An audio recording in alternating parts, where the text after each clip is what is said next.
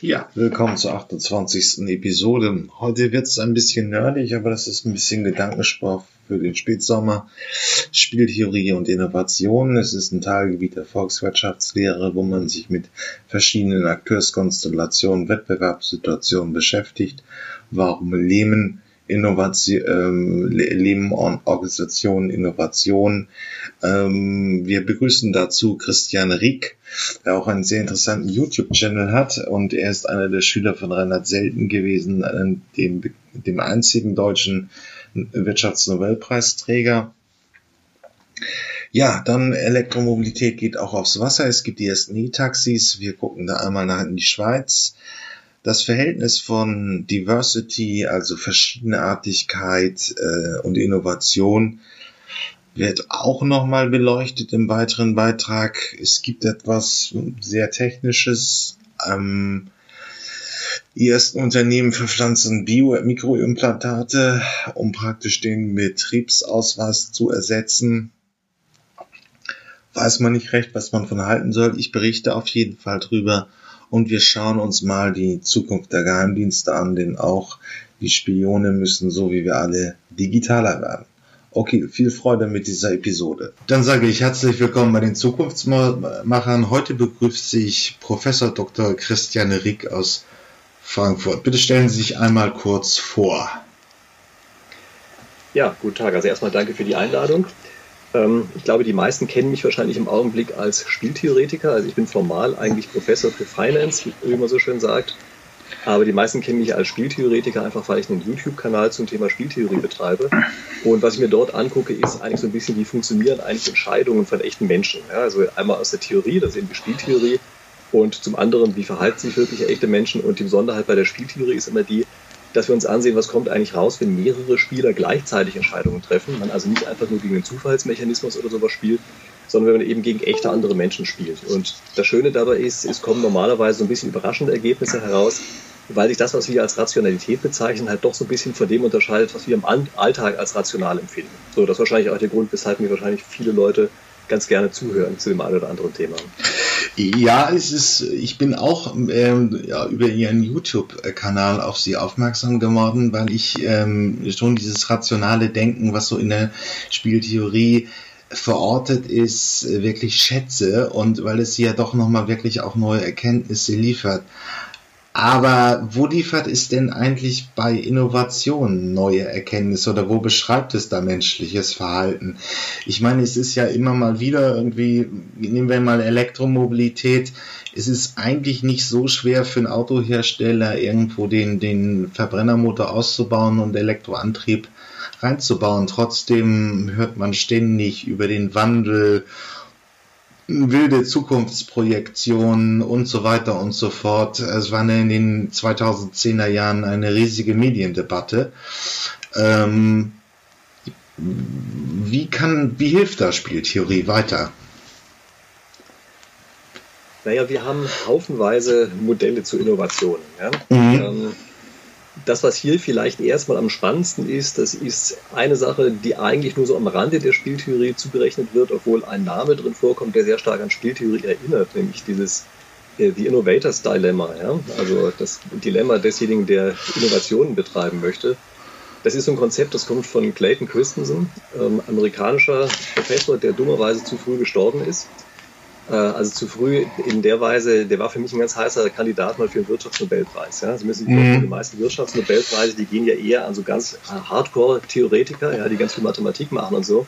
Und Clayton Christensen war eigentlich einer der wenigen, die jetzt nicht so sehr aus der Volkswirtschaftsrichtung kommt, sondern wirklich aus der Betriebswirtschaftsmanagement-Richtung und der Innovationsstrategien sehr gut beschrieben hat. Und von dem kommt ein Begriff, den wahrscheinlich jeder kennt, nämlich die disruptiven Innovationen. Also heutzutage ist ja alles irgendwie disruptiv geworden, ja, aber das ist tatsächlich der Begriff, der von ihm geprägt worden ist.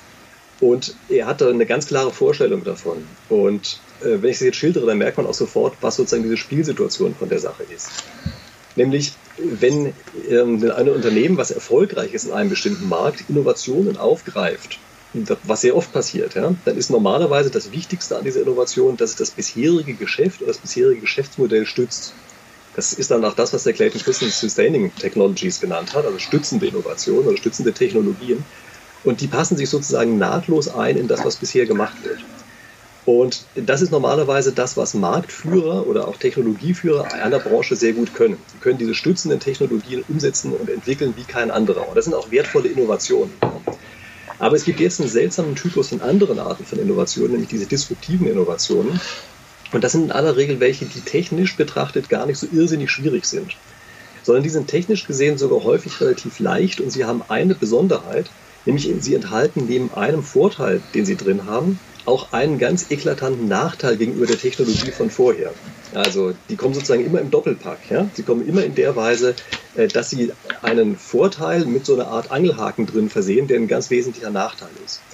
Und dieser Nachteil, der da drin steckt, der führt dazu, dass bisher bestehende Unternehmen normalerweise diese Technologie oder diese Innovation nicht einsetzen können. Also die sehen das technologisch auch, die können das technologisch auch problemlos umsetzen aber die sehen, dass sie in eine ganz dumme Situation reinkommen, indem sie diese, ähm, diese disruptive Technologie einsetzen und dass sie sich damit selber das Wasser abgraben, äh, weil sie eine, sozusagen diesen Haken, diesen Nachteil mit einbauen in die ganze Geschichte. Und das ist der Grund, weshalb hier also große Unternehmen sehenden Auges eine neue Innovation, die auch also viel, viel Potenzial hat, nicht umsetzen können und sozusagen zusehen müssen, wie andere das machen. Kleinere Unternehmen in aller Regel oder neuere Unternehmen, die da reinströmen, die sozusagen noch nichts zu verlieren haben. Und die sagen einfach, wir bauen diese Innovation trotz dieses Nachteils, weil der Nachteil für die neuen Kunden, die wir jetzt erschließen wollen und für unser bestehendes Geschäftsmodell nicht weiter von Relevanz ist. Und deshalb können die plötzlich in einen Markt eindringen, den man eigentlich vorher für vollkommen abgeschlossen gehalten hat. Und das, was dahinter steht, diese Innovationsstrategien, die kann man durchaus auch als spieltheoretische Strategien interpretieren. Ja, das ist sozusagen der Brückenschlag, weshalb wir auch aus der Spieltheorie eben teilweise sogar mit einigen Erstaunen auf diese äh, Theorie mit drauf gucken. Was ich wirklich auch an, an den Arbeiten von Clayton Christensen sehr spannend finde, ist ja auch, dass er wirklich extrem nah war an diesem empirischen Fall, dass man einfach mit seiner Theorie sehr gut beschreiben kann, warum der klassische Print eben langsam aber sicher totgeweiht ist, äh, wenigstens in großen Strecken, aber eben diese ganzen vielen Erlösquellen, die der Print in den 90ern oder in den 80ern hatte, äh, ähm, Stellenanzeigen, Werbung und so weiter sind sukzessive eben besser ins Netz abgewandert und eben haben kleine, damals noch junge Akteure groß gemacht. Das kann man so unterschreiben. Es ist wirklich relativ eine Theorie, die auch mehrfach jetzt in, der, in den Nuller- oder 2010er Jahren ihre Anwendung fand oder ihren. Naja, das Erstaunliche dabei ist ja, das ist ja nicht so, dass die Printleute das nicht gesehen haben. Ja, die haben mhm. gesehen, dass das Internet kommt. Aber was sollen die machen? Also wenn man sich deren strategische Situation ansieht, ja, betrachtet es wirklich mal, als wäre es so ein Gesellschaftsspiel. Ja. Was die jetzt machen können, ist, sie können sagen, okay, wir haben jetzt Stellenanzeigen, für die wir für teures Geld verkaufen. Wir können jetzt unser eigenes Geschäft kannibalisieren und können mal so eine Datenbank im Internet aufbauen. Aber das muss dann wesentlich billiger sein, wenn nicht gar gratis. Ja, die ersten waren ja genauso aufgebaut. Das heißt also, die zerstören ihr bestehendes Geschäft damit und treffen also Entscheidungen, die man da erstmal gegenüber den Kapitalgebern rechtfertigen muss. Und äh, das ist ganz klar, wenn man da ankommt als Manager und sagt, hier, wir haben eine ganz tolle Idee, wir zerstören unser bisheriges Geschäft, das kommt meistens nicht so irrsinnig gut an. Und infolgedessen sitzen die eben davor und müssen sehenden Auges merken, wie jemand anders genau das macht, was sie selber nicht tun können, um es nicht zu beschleunigen. Und in dem einen Augenblick tatsächlich die Entscheidung zu treffen und zu sagen, doch, wir machen das, wir kannibalisieren uns selber, das ist einfach eine extrem schwierige Entscheidung, zumal man ja nach vorne betrachtet nicht genau weiß, welche Richtung sich durchsetzt. Ja, es kann einem ja passieren, dass man sein eigenes Geschäft kannibalisiert, aber dummerweise auf die falsche Art der Kannibalisierung gesetzt hat und dann beides weg ist. Ja, dass man das neue Geschäft also auch nicht macht. Und das ist eben der Grund dafür, weshalb hier die klassischen Unternehmen in der Zwickmühle drin sind, die sie vollkommen bewusst wahrnehmen. Das ist nicht so, dass sie das aus Dummheit oder Borniertheit oder sowas übersehen, sondern sie können aus den strategischen Aspekten heraus im Grunde genommen nicht richtig handeln. Egal was sie machen, ist immer falsch. Ähm, wir werden nochmal in ähm, die Shownotes dieses Podcasts Ihren äh, YouTube, ähm, Ihr YouTube-Video über Clayton Christensen stellen. Ich packe auch nochmal den Link von Clayton Christensen da rein. Ähm, ja, aber da haben Sie einen schönen Begriff gefunden, die gute alte deutsche Zwickmühle. Die beschreibt im Prinzip, äh, ist eigentlich so ein Kernbestandteil der Spieltheorie. Ähm, man hat eine Dilemmasituation. Wenn ich das eine mache, hat es den Nachteil und wenn ich den anderen, äh, wenn ich das andere, äh, die andere Option wähle, habe ich den Nachteil. Ich verliere in beiden Situationen ein bisschen was und ich suche im Prinzip das Optimum. Ja, wir müssen ein bisschen aufpassen. Also wir haben in der Spieltheorie das Wort Dilemma eigentlich auf eine ganz bestimmte Weise schon seit langer Zeit belegt, nämlich das ist eigentlich mehr ein soziales Dilemma. Ähm, also so wie wir dieses Wort verwenden. Ja? Also dieses Innovators Dilemma, ähm, das ist so, sozusagen in der Spieltheorie anders definiert gewesen. Ja? Also natürlich greifen den Namen zwischen auch auf. Aber das Dilemma in der Spieltheorie ist normalerweise eine Situation, in der man sozusagen individuellen oder individuelle Interessen gegen eine Gruppeninteresse abwägen muss. Und das ist äh, bei einer Dilemmasituation so, dass für jeden Einzelnen es unabhängig vom Verhalten der anderen immer besser ist, eine bestimmte Strategie zu wählen, die aber im Kollektiv dazu führt, dass alle insgesamt weniger haben. Also viele kennen vielleicht den Spezialfall des Gefangenendilemmas. Ja? Mhm. Also wie gesagt, ein Spezialfall, das ist eine allgemeinere Gruppe, von der wir hier sprechen, von Spielen, ähm, eben die sozialen Dilemma. Äh, und das ist sozusagen das, wie wir diesen Begriff ursprünglich mal belegt hatten. Ja? Also deshalb muss man immer so ein bisschen aufpassen, äh, dass man da diese Begrifflichkeiten nicht durcheinander wirft. Okay. Ähm, ja, aber ähm, ja, nehmen wir das Beispiel des Prinz. Ähm, was wäre denn die ideale Strategie gewesen, sagen wir mal in den Nullerjahren, wo man, wo äh, ähm, sich die äh, immer mehr Datenbanken mit Jobprofilen immer größer geworden sind. Man hatte dann die eigene Option als Zeitung, sagen wir, die eigenen Stellenangebote in eine Datenbank zu stellen. Was hätte man da rein spiel, spieltheoretisch anders machen können oder sollen? Wenn man einfach in so einer allgemeinen Situation ist, dass man von Disruptoren oder von neuen Unternehmen in Bedrohung, äh, bedroht wird. Ähm, was kann man da wirklich rein rational machen? Was ist die beste Strategie? Ja, das ist äh, leider tatsächlich sehr schwierig. Also rückwirkend lässt sich das natürlich immer leicht sagen, ja, nach vorne lässt sich das nicht ganz so leicht sagen. Ähm, wie schwer das ist, ist so äh, von vorne nach hinten zu denken. Das zeigt sich mal im Fall Kodak. Ja, also ich komme gleich auf Print nochmal zu sprechen, aber Kodak mhm. hat natürlich auch gesehen, dass das Filmgeschäft wegbrechen wird. Und die haben sich als Berater keinen geringeren als Clayton Christensen höchstpersönlich bemüht.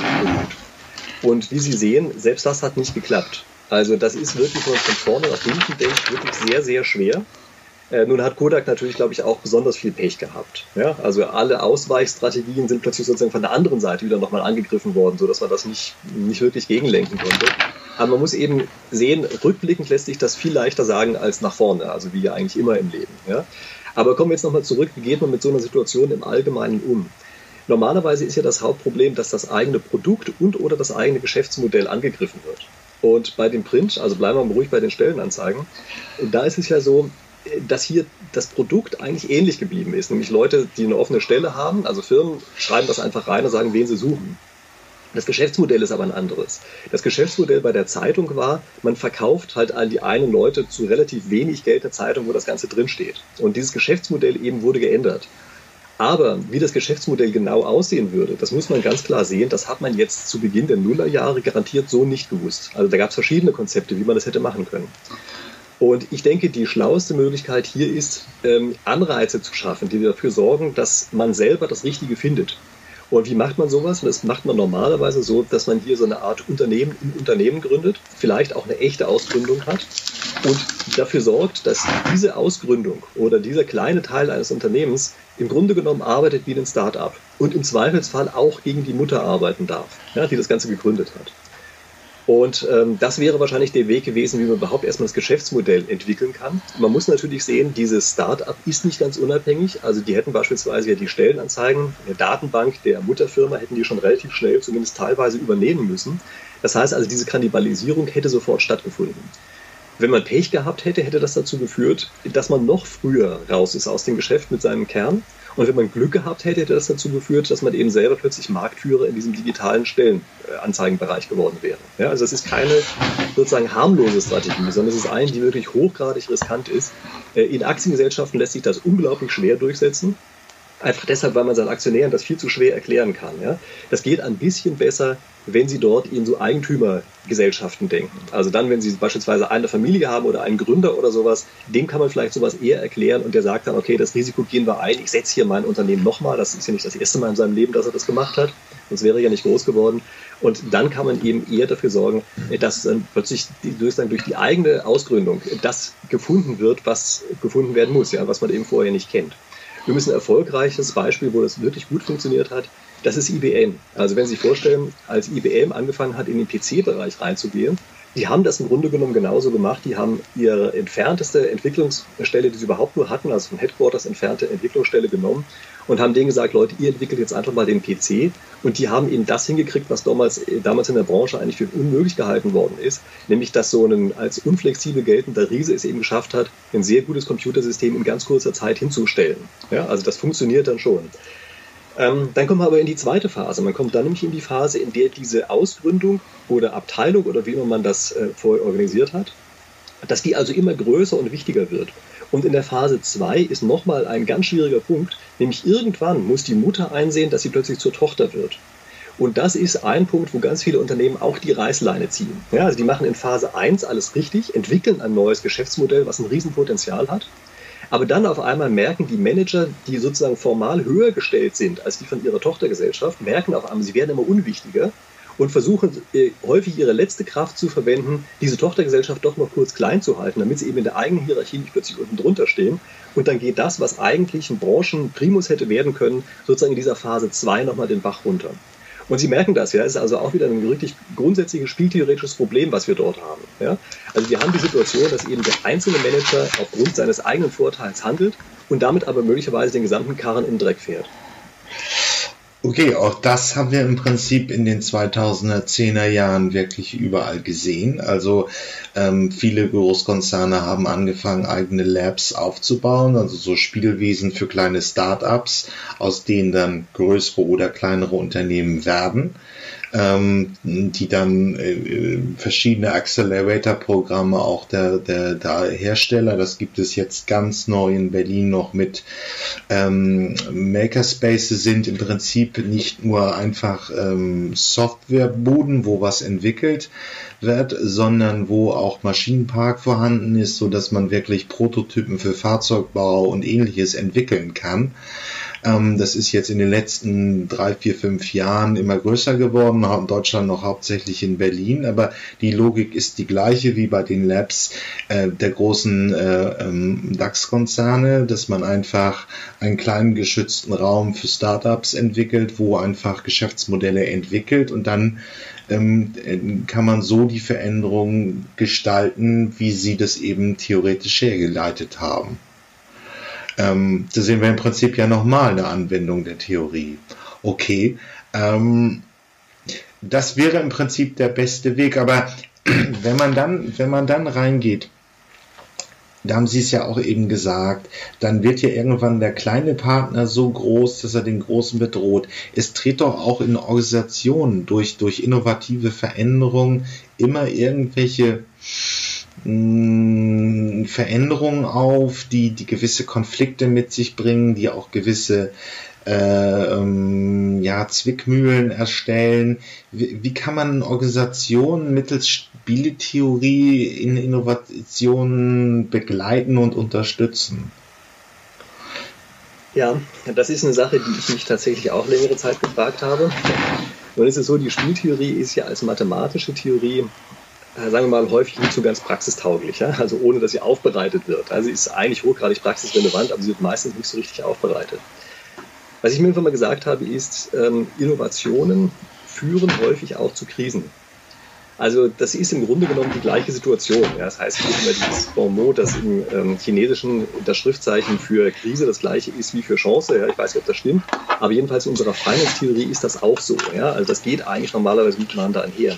Und ich habe mich häufig gefragt, wie kann man denn jetzt eigentlich eine Theorie so verwenden, dass man die auch wirklich in der Praxis wirklich einsetzen kann. Da bin ich lustigerweise auf etwas gestoßen, ähm, sozusagen nochmal in eine ganz eigene Richtung, nämlich die sogenannten Strategeme. Ja, also Strategeme sind Kriegslisten, und das sind, wenn man so will, vorgefertigte Zugfolgen oder sowas, ja, ähm, die man einsetzen kann in bestimmten Situationen, in denen nicht alle Spieler vollständig rational sind, also in der echten Welt. Und da ist mir aufgefallen, dass wenn man diese Strategeme kennt, man immer wiederkehrende Verhaltensmuster sieht. Und wie gesagt, wenn ein Unternehmen jetzt für diese Art von disruptiver Innovation plötzlich angegriffen wird, dann ist das ja eine Krise. Und äh, deshalb habe ich also ein Buch geschrieben, ja, sorry, wenn ich jetzt hier Eigenwerbung mache, aber das, glaube ich, passt wirklich ganz gut hierher. Nämlich, das heißt die 36 Strategeme der Krise. Und da mache ich nichts anderes, als diese alten Kriegslisten, die teilweise tausende von Jahren alt sind, anzuwenden auf heutige Krisen- und Chancensituationen. Und ich glaube, dass das tatsächlich inzwischen einer der besten Wege ist, wie man damit umgehen kann. Also unsere mathematischen Modelle sind dafür gut und haben auch an vielen Stellen Erklärungsgehalt. Aber man kann sich viel besser diese Geschichten merken, die in diesen Strategien drinstecken. Und äh, also ich glaube, es ist von wirklich ganz großem Vorteil, diese Strategeme einfach zu kennen und dann in solchen Situationen, wenn man merkt, das wird jetzt rau, das Klima, in dem man sich da gerade bewegt, ähm, dass man dann einfach nochmal rauskramt, welche Abfolgen gibt es denn dort eigentlich und dass das einen durch so eine Krise, Schrägstrich Chance durchnavigiert. Also da glaube ich, das wäre gerade in den Nuller- und Zehnerjahren für viele Unternehmen sehr, sehr hilfreich gewesen, wenn die das damals schon gekannt hätten. Ähm, ja, also äh, um das mal so ein bisschen konkreter zu machen. Wir haben jetzt, sagen wir mal, die Autoindustrie und da gibt es sehr erfahrene Ingenieure in Sachen Verbrennungstechnologie, die eine neue Technologie einfach nicht wollen. Sie haben auch innerhalb der Organisation eine gewisse Macht, um das zu verhindern. Was könnte man denn da jetzt äh, anwenden, um ähm, praktisch in diese, diese Transformation zum elektromobilen Antrieb ähm, hinüberzugehen. Rausschmeißen ist natürlich auch eine Option, liest man auch immer mal wieder in der Wirtschaftspresse, dass der eine oder andere klassische äh, fossile Vertreter durch einen ähm, elektromobil-affinen Manager ausgewechselt wird, aber es ist natürlich mit erheblichen Kosten äh, äh, verbunden, einen erfahrenen Manager durch einen Neuling zu ersetzen. Ähm, wie könnte man das wie könnte man das geschickter machen?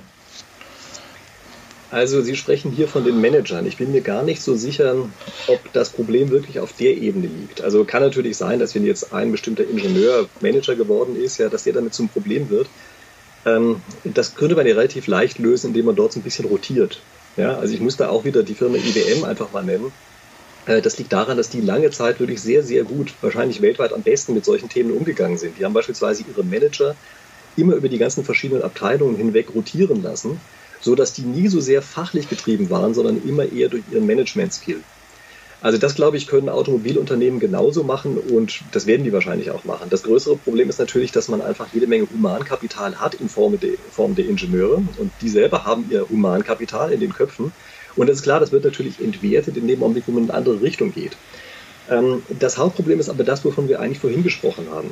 Also Sie müssen sich vorstellen, Sie können im Augenblick sehr gute Verbrennungsmotoren bauen sie machen damit auch ein gutes Geschäft. Also sie wissen, wie man damit ein gutes Geschäft macht. Und jetzt kommt plötzlich einer an und sagt, ich habe eine tolle Idee. Wir bauen jetzt mal ein Auto.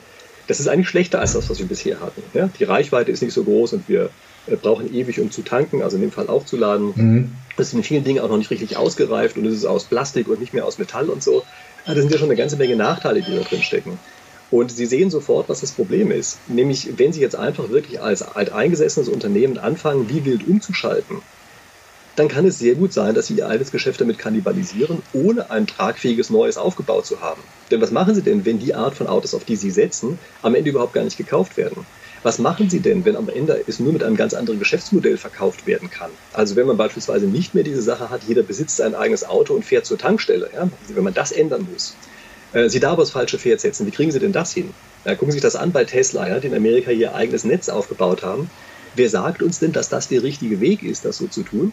Mhm. Und da möchte ich auch als weiteres Beispiel anführen, die Firma, also die Flyer, BikeTech heißen die in der Schweiz, die auch ein eigenes sozusagen Ladestationnetz für Elektrofahrräder gemacht haben. Ja? Da hätte man damals auch sagen können, ist vielleicht der einzig richtige Weg, aber heute wissen wir, es ist keineswegs der einzig richtige Weg und vielleicht war es noch nicht mehr der richtige. Also mit anderen Worten, Sie müssen diesen Riesentanker in eine Richtung bewegen, in der es erstmal ein Nachteil wird, ohne zu wissen, welche die richtige Richtung ist. Und das ist das Hauptproblem. Also das ist gar nicht mal, glaube ich, dass da so äh, die einzelnen Leute sich zu sehr weigern, ja, oder dass sie einfach sagen, Elektromotor ist aber irgendwie doof und das wollen wir nicht. Sondern es lässt sich einfach nur ganz, ganz schwer umsetzen. ohne dass man mit großer Wahrscheinlichkeit auf die Nase fällt. Und das ist das Problem, was dahinter steht. Und klar, technische Probleme gibt es natürlich auch noch. Ja? Also wir dürfen uns ja nicht einreden, dass die Elektroautos heute schon komplett ausgereift wären. Wir haben mhm. einige Jahrzehnte, ähm, also einfach Forschungs- und Entwicklungsrückstand. Und der muss ja erstmal aufgeholt werden. Das muss man ja einfach auch sehen. Ja?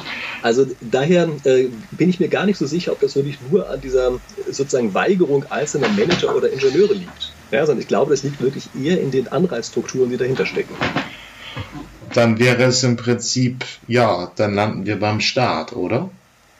Der die Anreizstrukturen setzt, damit ähm, sich Industrien wandeln. Es kann aber natürlich auch eine Marktveränderung einfach sein, die da den Impuls auslöst. Ja, Sie sprechen hier eigentlich indirekt ein anderes, echt wichtiges spieltheoretisches Phänomen an. Das sind in dem Fall hier die sind Netzwerkeffekte. Also dadurch, dass wir jetzt an jeder Ecke eine normale Tankstelle haben, sind natürlich Elektroautos sowieso erstmal benachteiligt, weil es von denen weniger gibt. Und die Infrastruktur jetzt für Elektromobilität zu schaffen, ist eine, die möglicherweise tatsächlich zu groß ist für eine einzelne Firma. Und in solchen Fällen kann es schon tatsächlich sinnvoll sein, wenn der Staat auch mal anfängt und sagt, okay, wir entwickeln jetzt die gesamte Infrastruktur in eine andere Richtung. Also man darf hier nicht vergessen, das ist für den normalen Straßenverkehr, so wie wir ihn jetzt kennen, ist das ja auch passiert. Ja, also da sind ja auch die Straßen im Wesentlichen staatlich gebaut worden. Das heißt, die Infrastruktur ist durch den Staat erfolgt und ja auch zulasten einer anderen Infrastruktur. Also beispielsweise sind Straßenbahnschienen einfach rausgerissen worden und solche Sachen, ja, damit die Autos besser drauf fahren können. Also das sind in der Tat Entscheidungen, die wahrscheinlich für ein Einzelunternehmen zu groß sind und wegen dieser Netzwerkeffekte äh, eben äh, von, ja, von staatlicher Seite gemacht werden müssen. Ja, also kurz, dass ich den Begriff Netzwerkeffekte erklärt habe. Ähm, das ist die Situation, dass der Nutzen für einen einzelnen Teilnehmer nicht nur von sich selbst abhängt, sondern auch von der Verbreitung. Ja, also je weiter eine Technologie verbreitet ist, desto größer wird der Nutzen für den Einzelnen. Das nennt man einen positiven Netzwerkeffekt. Und das ist auch häufig bekannt als Formatkrieg oder solchen Sachen. Ja, wenn Sie einen Datenträger haben, den kein anderer lesen kann, dann bringt einem das halt nicht so besonders viel. Ja, so ist es eben auch bei Mobilität. Sie brauchen dann normalerweise auch die Infrastruktur, die am Ende allen zugutekommt. Man muss hier aber eine ganz große Warnung sehen, nämlich woher wissen wir eigentlich, welches die ideale Infrastruktur der Zukunft ist? Mhm. Also wir jammern heute häufig über den Straßenverkehr. Naja, das war damals eine staatliche Entscheidung, die getroffen worden ist. Heute haben wir das Gefühl, das war vielleicht nicht die optimale Entscheidung, oder viele haben zumindest dieses Gefühl. Da kann ich jetzt nur den warnenden Zeigefinger erheben und muss sagen, naja, wer sagt uns denn, dass eine heutige, äh, heutige staatliche Entscheidung Richtung Elektromobilität tatsächlich die richtige ist? Also ich will mich dazu darauf gar nicht festlegen, ja, ja. ob das jetzt eine gute oder eine schlechte ist, aber wichtig ist hier zu sehen, ähm, ob wir dem Staat als abstrakter Größe hier tatsächlich die Problemlösungskompetenz zutrauen, das ist nochmal eine ganz eigene Frage. Da wäre ich sehr vorsichtig damit, ja? denn der Staat liegt da oft sehr, sehr falsch, wie wir in der DDR gesehen haben. Das ist eine interessante Frage, aber zurückzukommen zur Spieltheorie. Ähm, ja, dann, dann landen wir ja irgendwo bei der Frage, wie lange sind denn Horizonte bei der Spieltheorie? Bei der Spieltheorie? Wenn ich jetzt in dieser, ich bin ein, bin ein Automanager, stelle mich die Frage, sollten wir jetzt äh, einfach alle Investitionsentscheidungen in Richtung Elektromobilität oder Wasserstoff oder was auch immer ko äh, kommen? Ich bin da auf diese, diese komplexe Umweltsituation jetzt, äh, muss ich mich einlassen, ich muss Entscheidungen treffen wie kann ich denn, mit welchem Zeithorizont kann ich denn eine, eine äh, wirklich vernünftige, rationale Strategie hierfür entwickeln? Sind das zehn Jahre, sind es zwölf Jahre? Es wird ja einfach niemand geben, der mir wirklich, äh, auch nicht die, äh, ich nicht bei meinem kleinen Podcast die Zukunftsmacher, werde ihn ja nicht beantworten kann, wie die Zukunft in, in 30, 40 Jahren aussehen wird. Und da ist die Frage, wie lang kann dann eine sinnvoll eine Strategie sein, die die spieltheoretisch begründet ist? Wir kommen hier zu einem, ja, vielleicht Begriffsproblem. Eine spieltheoretische Strategie ist definiert als ein vollständiger Verhaltensplan. Das bedeutet, Sie müssen für jede Eventualität, die auftreten kann, einen Plan bereits vorab parat haben. Also wissen genau, was Sie in der Situation machen. Den sehen Sie sofort, wenn Sie das über sehr lange Zeit hinweg treiben, dann ist das nicht möglich. Also es ist auch schon bei kurzen Zeithorizonten eigentlich nicht möglich, tatsächlich so eine spieltheoretische Strategie auch nur aufzuschreiben. Das bedeutet, wir müssen immer Abkürzungen finden, mit denen wir hier arbeiten können. Und diese Abkürzungen machen sozusagen aus der Situation so eine Art Mickey-Maus-Situation und versuchen es zu reduzieren auf wenige Elemente. Also zumindest für solche komplexen Situationen braucht man normalerweise wenig Elemente. Also ich weiß, klingt paradox, dass je komplexer die Situation wird, man sie umso stärker vereinfacht, aber das ist tatsächlich die Erfahrung, die man hier hat. Und welcher Zeithorizont dahinter steckt, ist im Grunde genommen völlig egal. Also Sie können hier Strategien definieren, die sich über wenige, ja, sogar Nanosekunden bewegen, bis hin zu mehreren Jahrhunderten. Äh, und wenn ich jetzt spreche von Nanosekunden, dann ist das gar nicht mal metaphorisch gemeint, sondern sehr viele Handelsstrategien an Börsen beispielsweise, die sind tatsächlich im Nanosekundenbereich. das sind genau definierte Strategien und das ist man auch übrigens relativ nah dran an einer äh, tatsächlichen spieltheoretischen Strategie. Ähm, für solche Situationen, von denen wir hier gesprochen haben, brauchen Sie natürlich tatsächlich einen längeren Zeithorizont. Und da sind also Jahre oder Jahrzehnte überhaupt kein Problem. Ja? Ähm, um vielleicht nochmal kurz auf diese Strategeme zu kommen. Ja? Ähm, eines meiner Lieblingsstrategeme heißt, den Kaiser hintergehen, gehen, um das Meer zu überqueren. Ähm, das ist so eine etwas obskure Geschichte, äh, wo ein paar Generäle ihren Kaiser übers Meer locken wollten, weil die sich nicht mehr getraut hatten, Krieg zu führen, den er aber selber angezettelt hat. Das heißt, die haben ihn auf ein Schiff gelockt und dann war er auf einmal draußen auf dem Meer und konnte dann nicht mehr zurück. Das ist diese Geschichte, die mal dahinter steht. Und das ist etwas, was, glaube ich, in Organisationen häufig auch angewandt werden muss. Also wenn man tatsächlich über solche Innovationen spricht, über die, über die wir hier sprechen, also nicht diese Sustaining Technologies, sondern diese disruptiven Innovationen, ja, da muss man sozusagen seine eigene Organisation übers Meer locken. Also man muss die im Grunde genommen auf eine gewisse Weise überrumpeln. Ja, man muss einen Point of No Return schaffen. Solche Situationen schaffen, bei denen die ganze Organisation tatsächlich eben sagt, okay, prima, wir sind jetzt draufgesprungen, jetzt gibt es kein Zurück mehr und wir müssen jetzt richtig weiter dran arbeiten. Ja? Also das, glaube ich, ist eines der Elemente, wie man diese Art von Innovationen tatsächlich auch in so einem großen Tanker wie im Großunternehmen äh, in irgendeiner Form durchkriegen kann. Das kennen Sie übrigens auch. Also es gibt ja auch andere so spieltheoretische Geschichten, die immer wieder erzählt werden, zum Beispiel von irgendwelchen Generälen, die also irgendwo hingefahren sind mit dem Schiff und danach die Schiffe abbrennen lassen oder die Brücke hinter sich zerstören lassen und sowas. Äh, das sind immer solche Methoden, mit denen sie dafür sorgen, dass es kein Zurück gibt und dass man eben nur noch in die eine Richtung nach vorne kommt. Ja, und das, äh, diesen Punkt muss man irgendwann erreichen und das halte ich für ein ganz wichtiges Element von Innovationen, die sich wandeln können. Ich muss aber gleichzeitig auch hier wieder warnen, man sollte nicht an der falschen Stelle seine Brücke abbrennen. Also wenn man das an der Stelle macht, an der man eben nicht bereit ist, diesen neuen Weg tatsächlich zu gehen, ja, also nicht in der Lage ist, den neuen Weg zu gehen, dann sitzt man dumm da. Da gibt es nämlich wirklich kein Zurück mehr und der Weg nach vorne ist auch abgesperrt. Ja. Also da muss man wirklich vorher sich sehr, sehr sicher sein, dass man den richtigen Moment erwischt hat wenn man sich dort aber richtig sicher ist, dann muss man irgendwann springen und muss sagen, okay, sehr schön, und jetzt überschreiten wir einfach diesen Point of, Point of No Return und legen los. Ja, dann zum Abschluss bleibt da eigentlich nur ein Punkt. Ähm, wir haben die Horizonte, wir haben das Risiko gerade besprochen, der Point of No Return.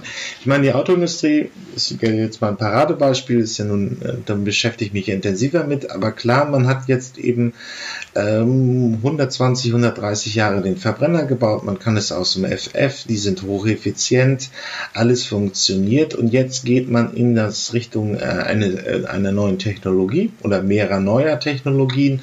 Autonomes Fahren kommt natürlich auch, automatisiertes Fahren kommt auch noch hinzu.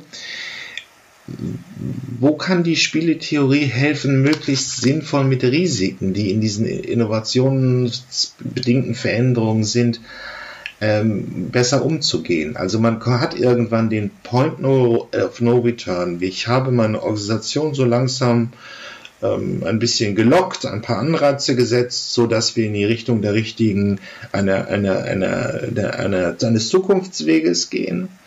Aber das ist natürlich mit erheblichen Risiken behaftet. Also ähm, die ganzen äh, Automobilwerke werden praktisch langsam wertlos. Das, was an Kompetenzen da ist, wird bedingt wertlos. Was kann man dagegen machen, um gegen dieses, äh, sich gegen dieses Risiko zu wehren? Also welche Bewältigungsstrategie kann ich da entwickeln? Man muss für meine Begriffe erstmal verstehen, dass es sehr unterschiedliche Formen von Risiko gibt. Also von ihrer Natur her unterschiedliche Formen. Wenn wir von Risiko sprechen, sind wir stark geprägt durch die Theorie der Glücksspiele. Also Wahrscheinlichkeitstheorie auch genannt. Ja? Ähm, das ist auch geradezu die Art, wie Risiko definiert ist. Also wir gehen immer davon aus, wir treffen eine Entscheidung und danach kommt irgendein Zufallsmechanismus und der sagt, wie es wirklich ausgeht. Die Spieltheorie weist uns darauf hin, dass es sehr viele Fälle gibt, in denen das eben gerade nicht so ist, sondern in denen wir eine Entscheidung treffen und irgendwer anders auch eine Entscheidung trifft. Und indem dieser andere auch eine Entscheidung trifft, entstehen einfach andere Strukturen. Und das muss man also erstmal zur Kenntnis nehmen, dass das so ist und muss dann auch richtig damit umgehen können. Ich kann dir dafür mal ein Beispiel sagen. Ich mache mit meinen Studenten häufiger solche Spielchen, also praktisch Planspiele oder sowas, wo es tatsächlich auch um Innovationen geht. Und äh, das gibt zum Beispiel eine Situation, wo der Markt zu klein ist für zwei Innovationen gleichzeitig. Also derjenige, der es ähm, einführt, macht einen riesen Reibach, wenn er der Einzige ist, aber er macht einen Verlust, äh, wenn der andere auch mit drin ist. Und das ist eine Situation, mit der wir intellektuell nur ganz schwer umgehen können. Denn wir reduzieren normalerweise diese Situation zunächst einmal auf eine Situation der Entscheidungstheorie und anschließend sagen wir, naja, ähm, das muss ja, also muss sozusagen dem Teufel zugehen, wenn sich diese Innovation nicht lohnt, äh, weil wir entscheidungstheoretisch gedacht haben, ja, also glücksspielmäßig, und stellen dann fest, aber dummerweise hat der andere ja auch genauso gedacht und wir rennen sozusagen beide in diese Falle rein. Und das ist etwas, was man unbedingt verstehen muss. Und innerhalb einer Branche ist es normalerweise so, dass sich da sozusagen Mechanismen herausbilden, wie die sich gegenseitig verstehen. Also Sie können relativ sicher davon ausgehen, dass die großen Autohersteller im Augenblick untereinander auf eine bestimmte Art und Weise implizit miteinander kommunizieren. Also die umgehen da keine Regeln oder sowas, ja, sondern die verstehen einfach so genau, was der andere macht, dass die sich automatisch in solchen Situationen so einigen, dass die eben nicht ständig nur beide mit Verlusten rauskommen, sondern dass jeder eben in also sozusagen eine Richtung geht und der andere sofort merkt, dann macht er die eben nicht mehr. Ja, da gibt es jede Menge Lösungsmechanismen äh, für solche Situationen. Und wenn jetzt neue mit dazukommen, also neue Anbieter, also zum Beispiel sowas wie Tesla oder so, ja, die kennen sozusagen diese Regeln nicht und bauen deshalb unterwegs einfach auch Mist, um es mal einfach zu sagen. Also ich meine jetzt nicht technisch Mist, ja, das kann auch noch sein, äh, aber im Umgang mit den anderen. Also die machen einfach Fehler im Umgang mit ihren Konkurrenten. Und es kann auf die Art und Weise sein, dass die also eine Situation ganz drastisch dadurch verschlimmern, äh, dass die eben reinrasseln in äh, eine solche Situation, ähm, letztlich vorgehen wie bei einem Glücksspiel und nicht verstehen, dass sie mit der anderen Seite eigentlich kommunizieren müssten, implizit, und deren Entscheidungen halt ganz äh, wichtig sind für das, was am Ende rauskommt. Und das muss man lernen. Ja? Also man muss verstehen, wie diese Art der Kommunikation funktioniert, damit man die überhaupt noch irgendwie ein Geschäft machen kann. Denn das müssen wir auch sehen, das ist ja nicht so wie in der klassischen BWL, die wir mal so gelernt haben, äh, dass im Grunde genommen alles variable Kosten sind, sondern diese Entwicklungskosten sind ja unglaubliche Upfront-Kosten, ja, die vorher aufgebracht werden müssen.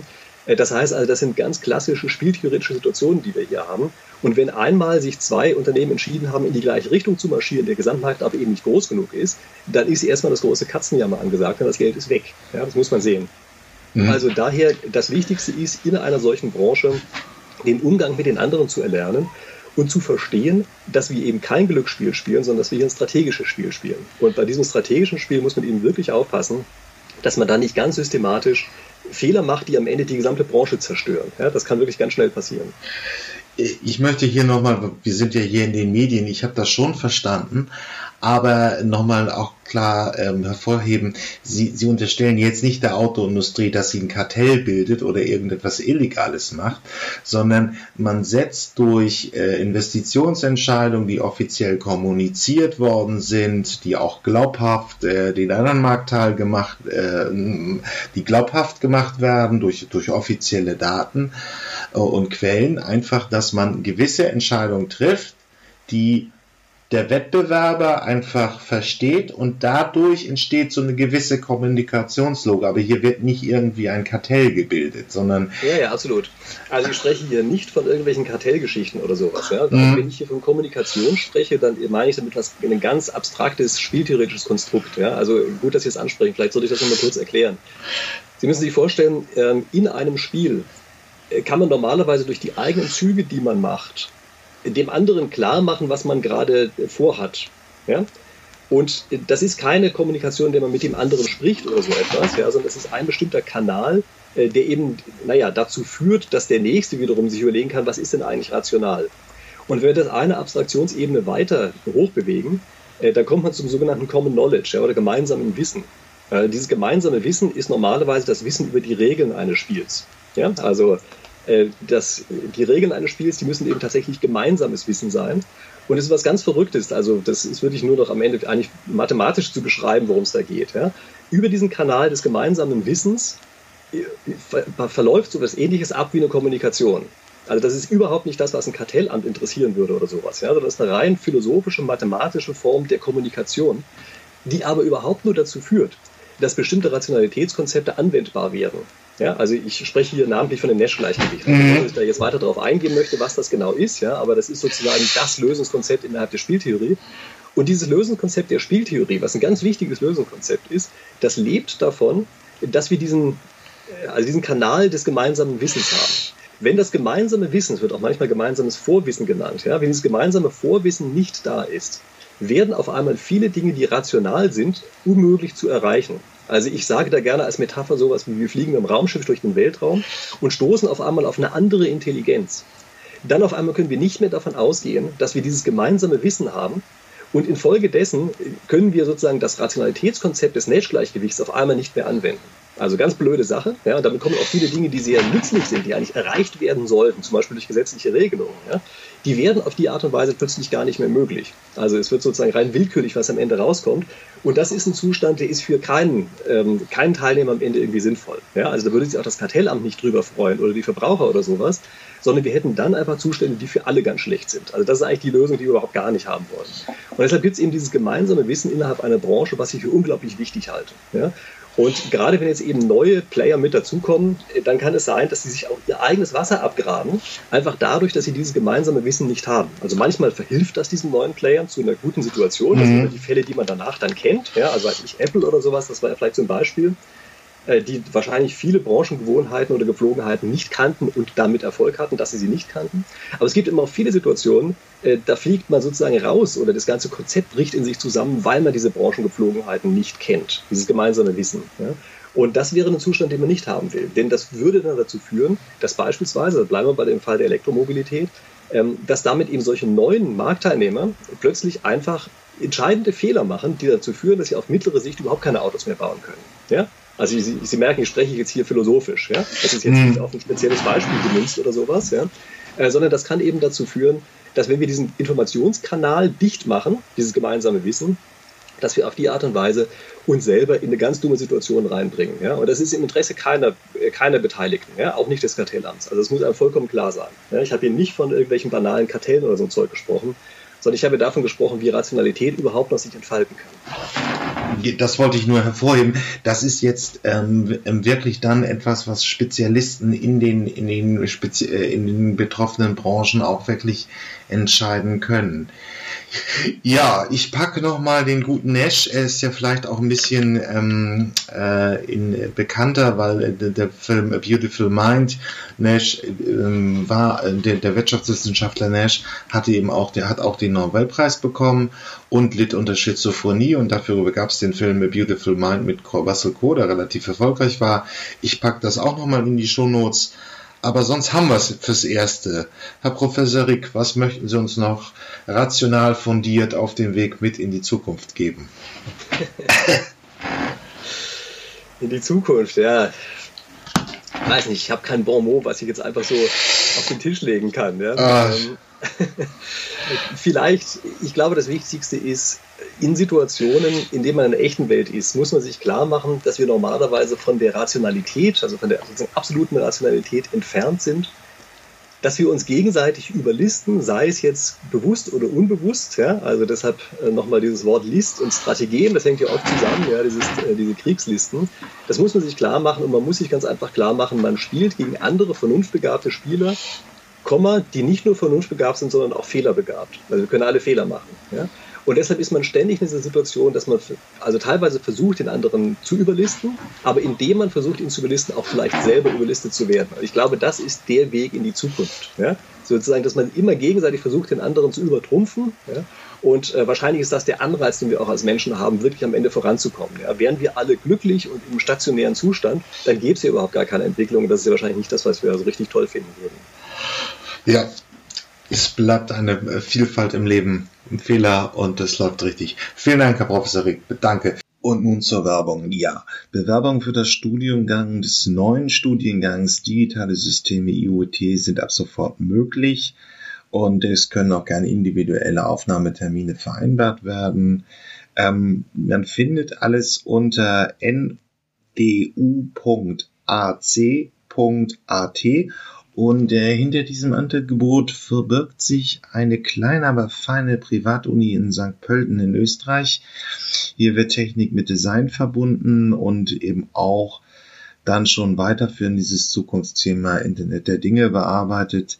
Es werden für diesen Studiengang innovative Tüftler gesucht, die sich sowohl mit den technischen Herausforderungen, das bekannte Mechatronik, Mechanik, äh, ähm, Mathematik beschäftigen wollen, als auch mit designerischen Aspekten wie User Experience Design, Interface Design. All das wird in diesem Studiengang gebündelt.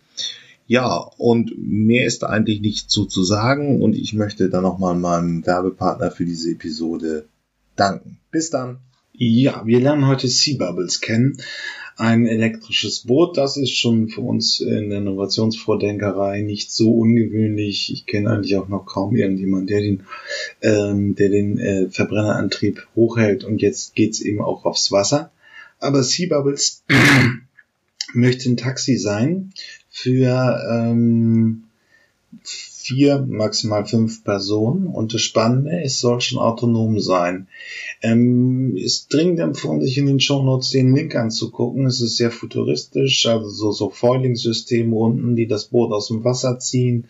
Sieht sehr futuristisch aus und soll dann auch in der Stufe äh, autonom fahren. Leider nichts, ähm, äh, nichts auf Deutsch gefunden, aber wir hören uns mal im englischen Original den ähm, Erfinder an und er stellt einmal kurz sein Projekt vor.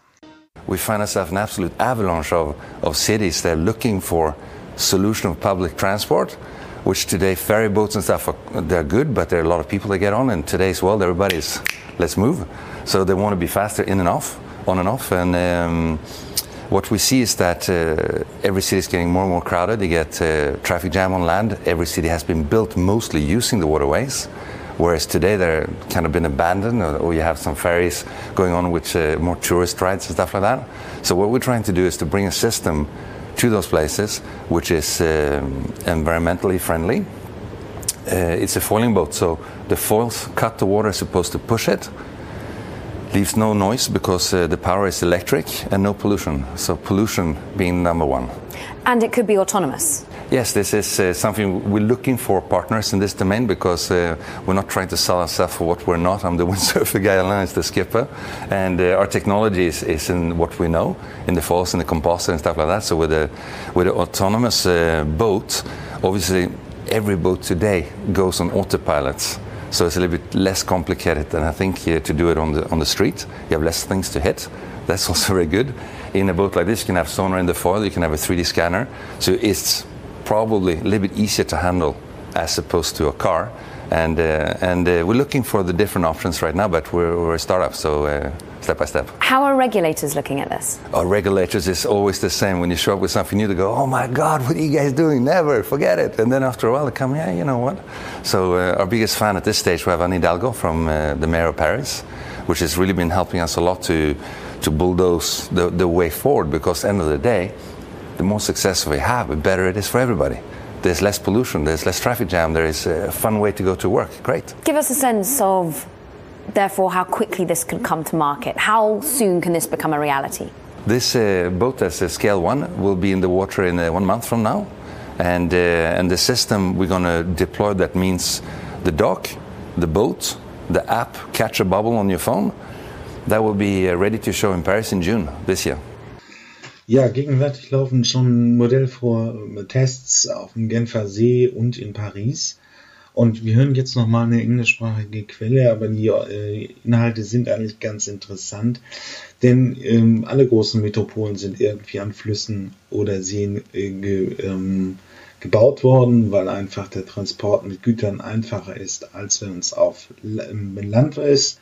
Und dadurch gibt es relativ viele Möglichkeiten. Das Konzept von Sea Bubbles bietet neben dem puren Transport als Wassertaxi oder als Touristenbespaßung auch noch die Möglichkeit, wirklich nebenher Müll aufzusammeln. Ähm, auch das ist ein Thema in der Innovation, ähm, wo äh, man automatisches Müllsammeln äh, im Meer macht. Ich habe hier über dieses Konzept berichtet im Sommer.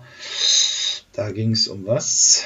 Jetzt ist es weg. Es war ein relativ großer ähm, automatisches, autonomes System, das in den Meerstrudeln des ähm, Pazifiks Müll aufsammelt und dann praktisch, ähm, ja, dann haben wir den Müll aus dem Meer und damit eben auch noch die Möglichkeit, aus diesen Rohstoffen recyceltes Material zu bauen. Und das im kleineren Maße soll Sea Bubbles auch ermöglichen. Das heißt also dann wirklich Müll aus dem Meer oder aus Seen, Flüssen zu sammeln. Aber erstmal sind es jetzt die Modellversuche auf großen Flüssen oder Seen in der Nähe von Städten. Und wir hören uns das hier nochmal auf Englisch an. Autonomous taxis are all the rage. Companies like Uber wanted to take over our streets, and companies like Volocopter wanted to take the air. But what about the water? Well, Sea Bubbles wants to make that a reality. I'm Zach, this is Zach DTV, and today we're going to talk about that. Rivers and waterways have been one of the most efficient ways to transport people and goods throughout human history. In fact, most of the major cities in the world are built on a river. It just made it easier to get goods to the people of the city. They fell out of favor as a main means of transportation once automobiles and trucks really took over. And with the interstate system, nobody really uses the river anymore except for recreation or to transport major goods further inland. And that's where the company Sea Bubbles comes in. They want to make our city's waterways useful again. Sea Bubbles was founded in January of 2016 by Elaine Thibault and Anders Bringdahl. These two men bring together a lot of knowledge on anything nautical, it seems. In fact, Elaine invented the Hydroptère, which is a sailboat that will hydroplane and holds a world speed record. And since the founding of this company, they have been working hard to make it a reality. In fact, in a little over a year and a half, they had their first fully functional, full size prototype done. But what they've designed is so much more than a boat. They have a three piece system that allows easy integration of this technology into any major city. This system consists of a dock, an app, and the bubble. So let's start right off. Take a look at the dock. These docks are designed to be completely independent and green as well. They will collect their energy from solar, wind, and water power. They do have onboard batteries to store the excess power, and that's what they'll use to actually charge these bubbles. Of course, they can be connected to the grid so that way you can sell back any excess power you have and make sure there's no interruptions in your service. But since they don't need the grid, they can be used in areas with less infrastructure. And all you have to do is tow a couple docks in, put them in place, and you have this system up and running. Another neat feature of this dock is it's also going to act as a skimmer and remove garbage from the waterways while it's sitting there. So not only are these things pretty cool looking, completely environmentally friendly, but they're also going to make the area better than when they got there. Autonomes Fahren auch auf dem Meer, ja, damit ist der Bogen geschlossen. Volocopter geht in die Luft. Uber und Konsorten aus der Autowelt gehen auf den Straßenverkehr und jetzt haben wir auch die ersten Konzepte die das Ganze aufs Wasser bringen. Okay, bis gleich. Ja, wenn man sich das Thema Diversity und Innovation anschaut, ähm, dann kommen eigentlich im Prinzip nur positive Antworten darauf. Ähm, Diversity macht Teams diverser und damit kommen bessere und vielfältige Ideen. Man bildet die Komplexität der Gesellschaft ab und dadurch ist man näher am Markt. Ich habe aus den ganzen Vielzahl von positiven Angeboten mal einen herausgefischt und den hören wir uns jetzt mal an. Couple of core principles, three core principles of intersectional thinking. And as you will see, these core principles are counterintuitive. If they hadn't been, groundbreaking innovation would be very simple. And the debate in Sweden and other countries would look very different. So, the first one, of course, is diversity. We need to apply it. And this is counterintuitive because we don't like it. We really like being with people who are like ourselves. I like be, being with people who are like me because I'm great to be with. that is an illusion called the similar attraction effect. Uh, why diverse pers- perspectives will give you more ideas comes down to a very basic fact of innovation. That is that all new ideas are really only combinations of existing ideas, which means that we can innovate by combining unrelated concepts. And that is far more likely to happen if we mix people with different backgrounds. Let me give you a very concrete example because I like food. In the 60s, there was influx of Italian immigrants into Sweden, and since then, the pizza has been a core part of Swedish food culture. We have pizza restaurants everywhere. Now, year after year, the most popular pizza in Sweden is a pizza with a Swedish twist, the kebab pizza, which is pizza with kebab meat on it. It's very simple. It's two existing ideas combined into one new idea. And this happens all the time, everywhere. I'm also interested in fashion. My favorite piece of clothing, though, is something I've never worn. It's called the burkini. It's an Australian invention by a woman called Ahida Sanetti. She's Australian, but she has Lebanese background and she is Muslim.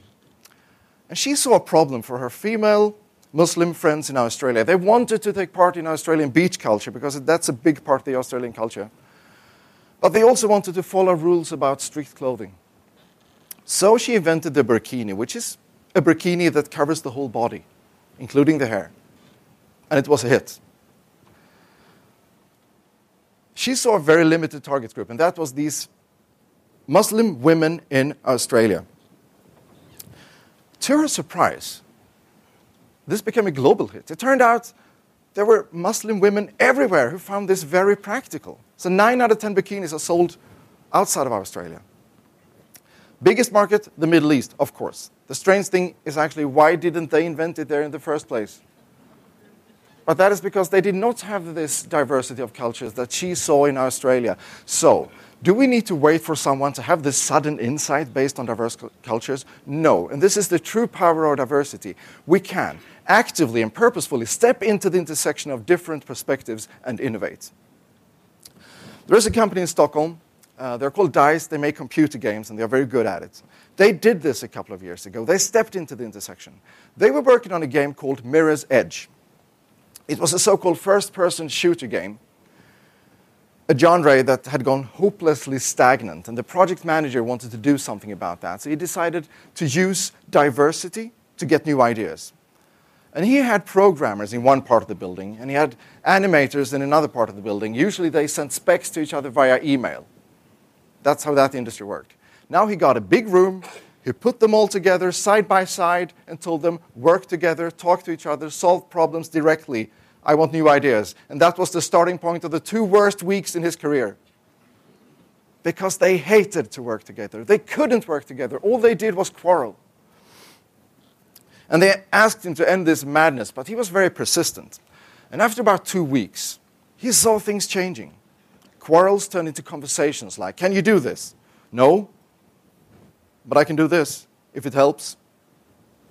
Actually, that might help. And then they started talking, and someone else came over because they overheard the conversation.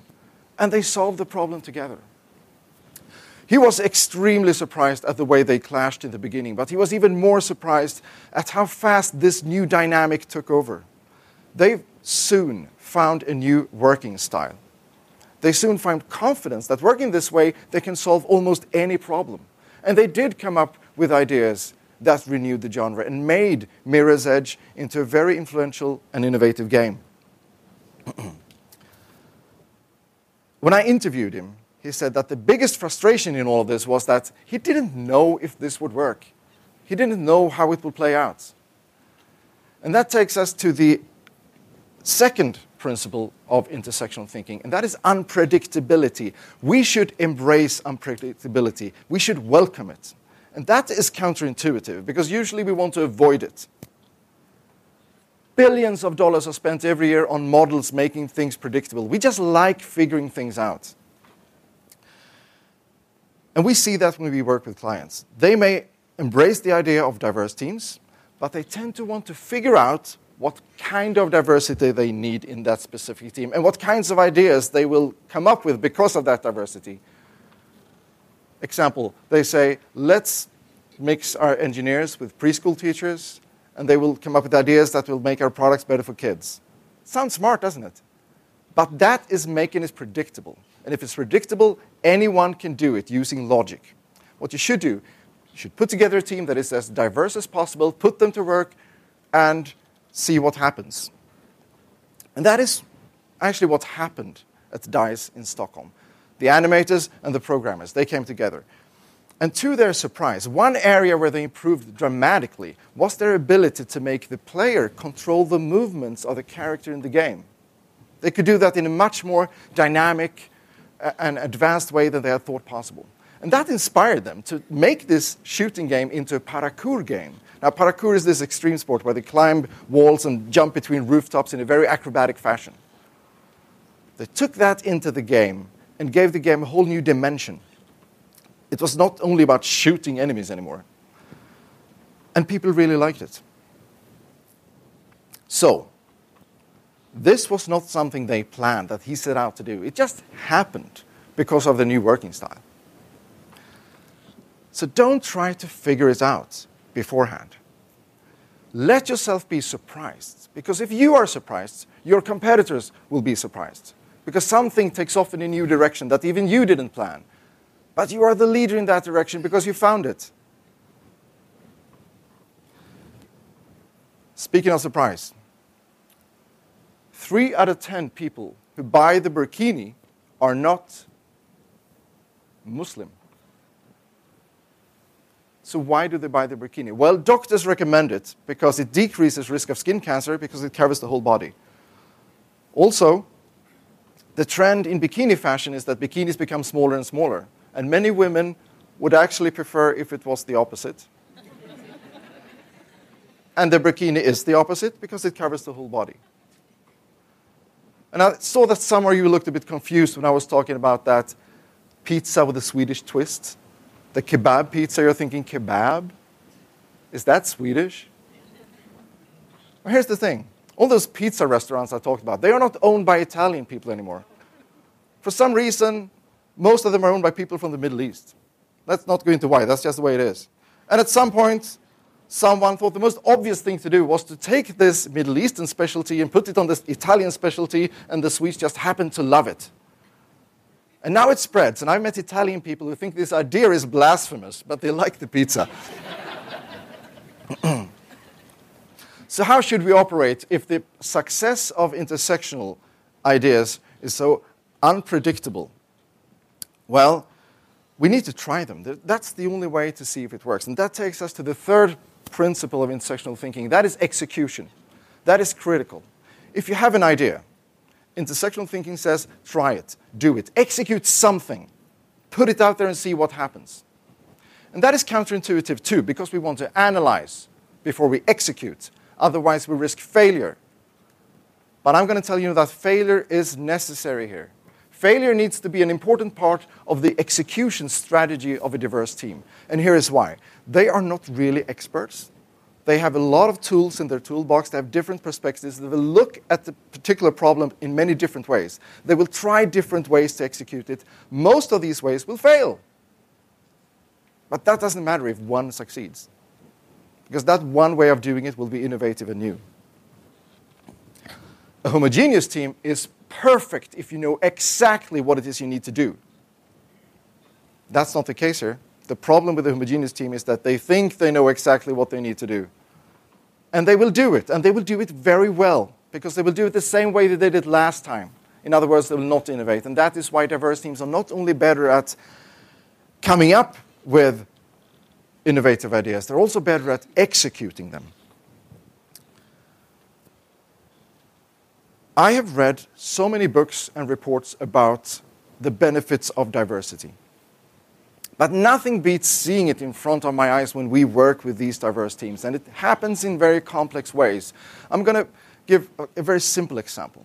This is from India. We were working with a big room of people like this, but they were organized in teams around tables. There were far more men than women in the room. So some of the teams were all male teams. We always try to avoid. Ja, das war ein Strategieberater aus Schweden, der im Prinzip uns mal dargeleitet hat, dass wenn man Muslime im Produktentwicklungsteam hat, auf äh, so eine Idee kommt wie Kebab auf der Pizza und dadurch neue Märkte erschließt. Ähm, das ist wahrscheinlich auch ein richtiger Ansatz. Und jetzt hören wir uns nochmal einen anderen TEDx-Talk an, merkwürdigerweise. Und leider gab es auch kein vernünftiges Material auf Deutsch dafür aus Italien. Ähm, hier eine Studie, die versucht, ähm, wir hören uns da eine Studie an, die einmal die Variablen von Diversity, also indischer Hintergrund, Geschlecht und so weiter drin hat. und zum Ergebnis kommen, dass nur diverse äh, Unternehmen innovativ sind.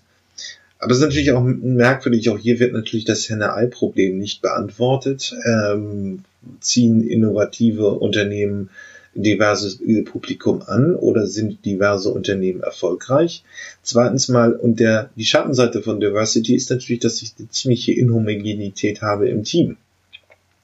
Kriege ich dann meine Sachen auch umgesetzt oder ist das nur schön, dass ich bunte Ideen habe, aber eben äh, in der Umsetzung klemmt es, weil die, die äh, Komplexität innerhalb des, äh, der Gruppe des Teams einfach sehr schwierig ist.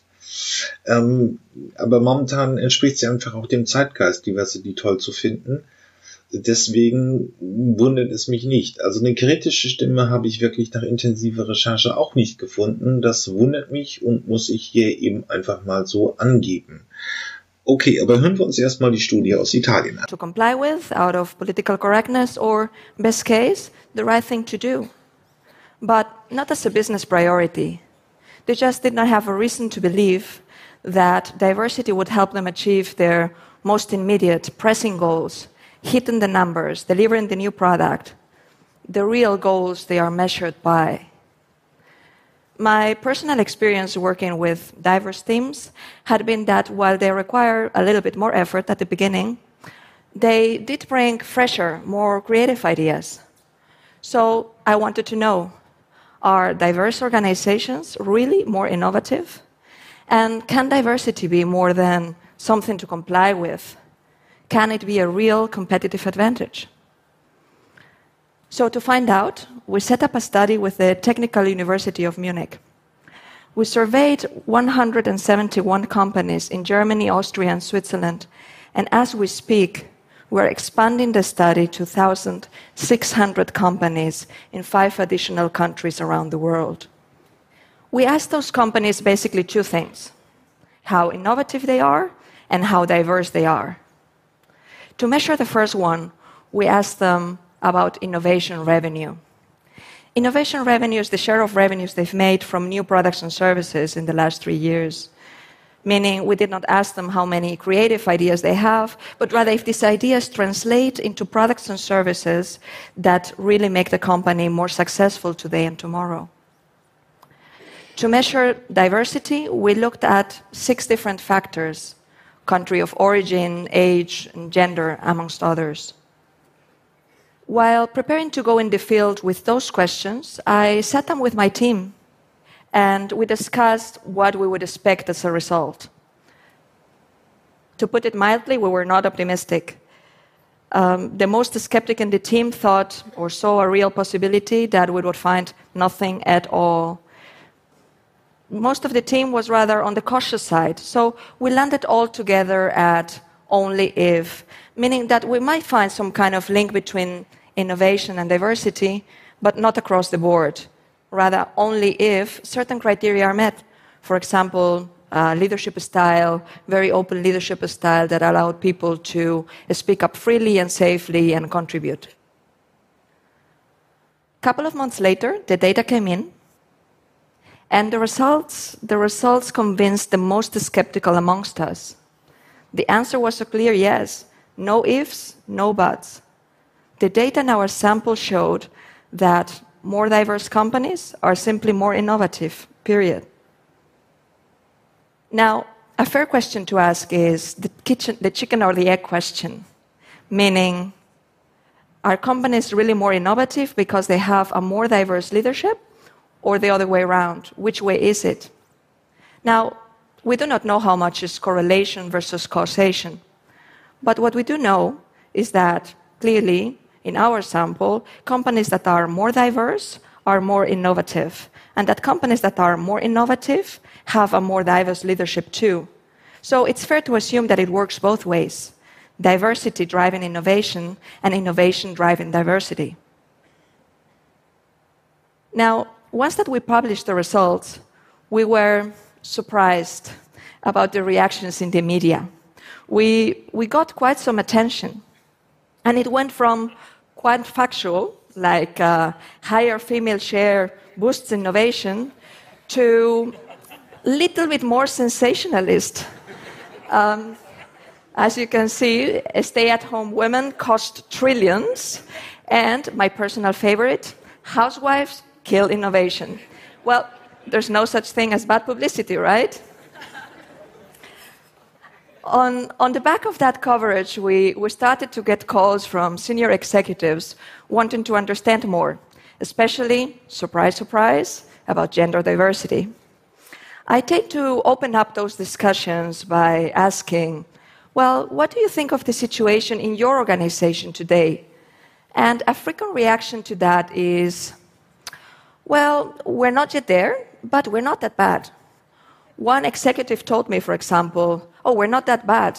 We have one member in our board who's a woman.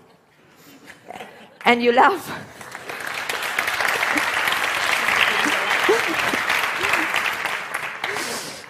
now, you laugh, but he had a point in being proud about it. Because in Germany, if you are, um, if you have a company and it has one member in the board who's a woman, you are part of a select group of 30 out of the 100 largest publicly listed companies. The other 70 companies are just have an uh, all male board.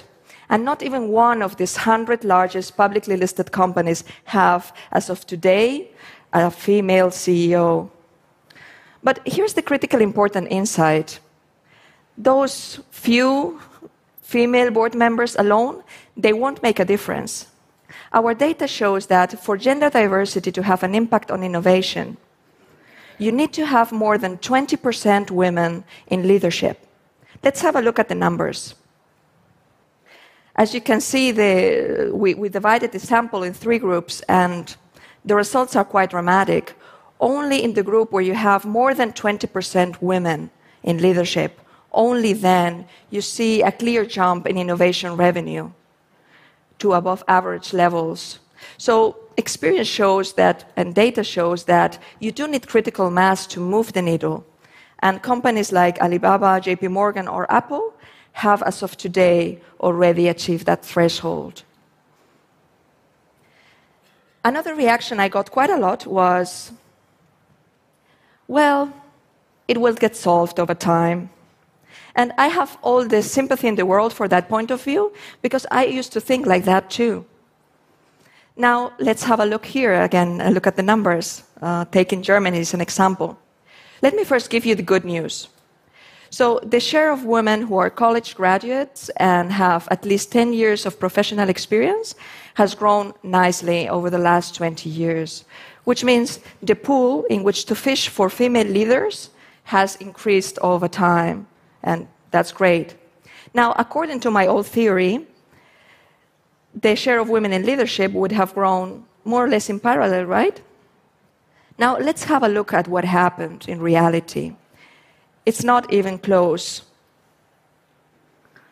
Which means I was so wrong.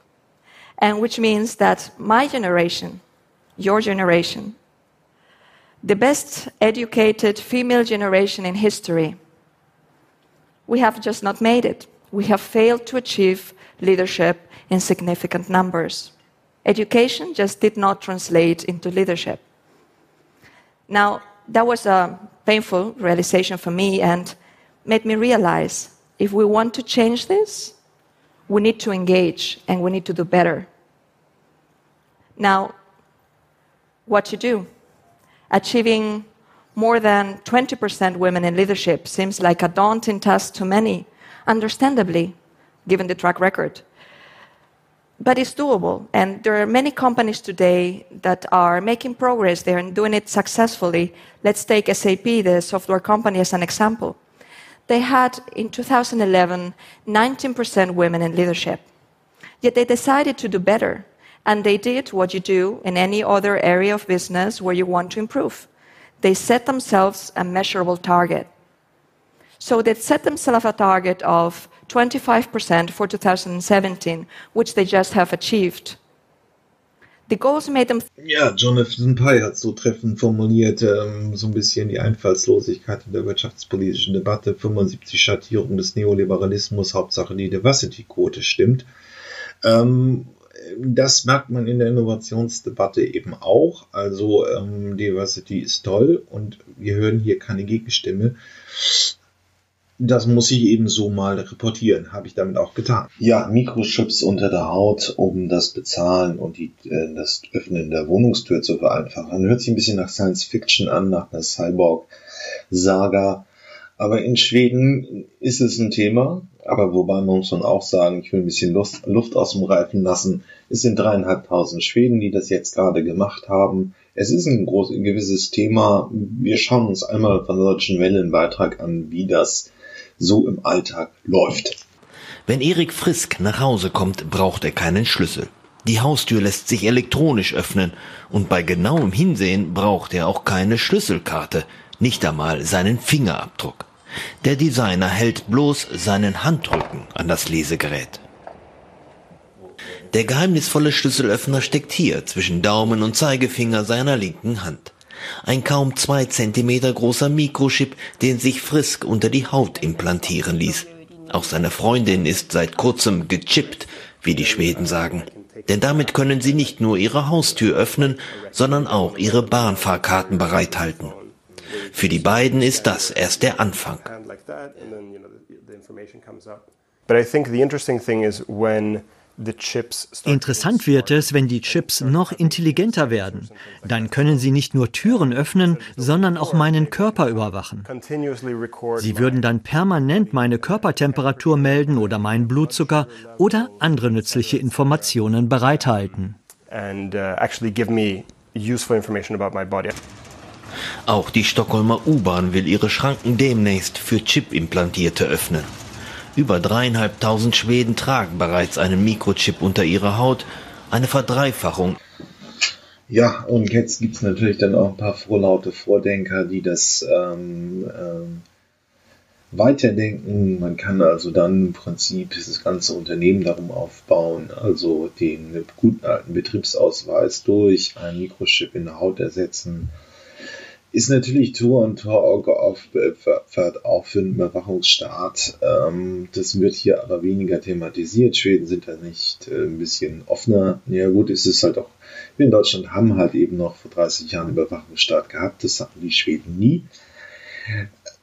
Aber wir hören uns das jetzt erstmal an, wie das wirklich in der unternehmerischen Praxis ist. Also einfach mit einem Chip in der Hand, äh, unter dem Knochen, unter der Haut ähm, ähm, sein Büro aufzumachen. Köpfe der Biohacker-Bewegung Hannes Jöblatt.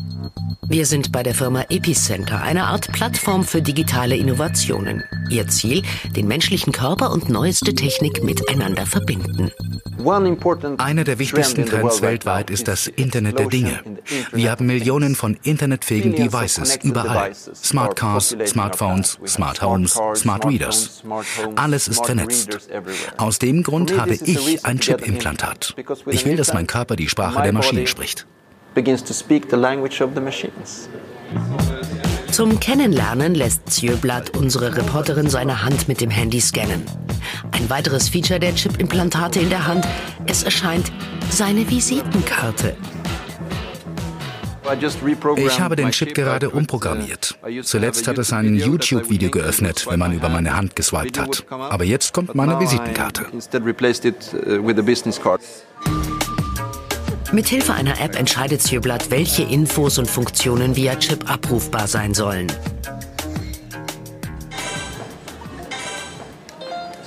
So verändere ich, was drauf ist. Die Türen öffnen die Mitarbeiter in diesem Office klar mit ihren Chip-Implantaten. 200 Angestellte hier haben eins. Getränke aus dem Automaten kriegt Sjöblatt ebenfalls, indem er seinen Chip in der Hand scannt. Letztlich ist das aber nur Spielerei. Für Sjöblatt geht es bei den Implantaten darum, dass wir Menschen auf Dauer mit der vernetzten Welt mithalten.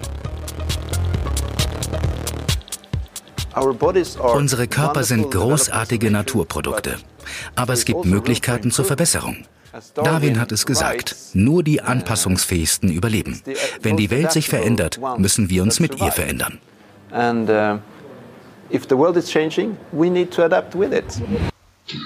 Ja, wir können gespannt sein, ob das nach Deutschland rüberschwappt. Ich bezweifle es eher.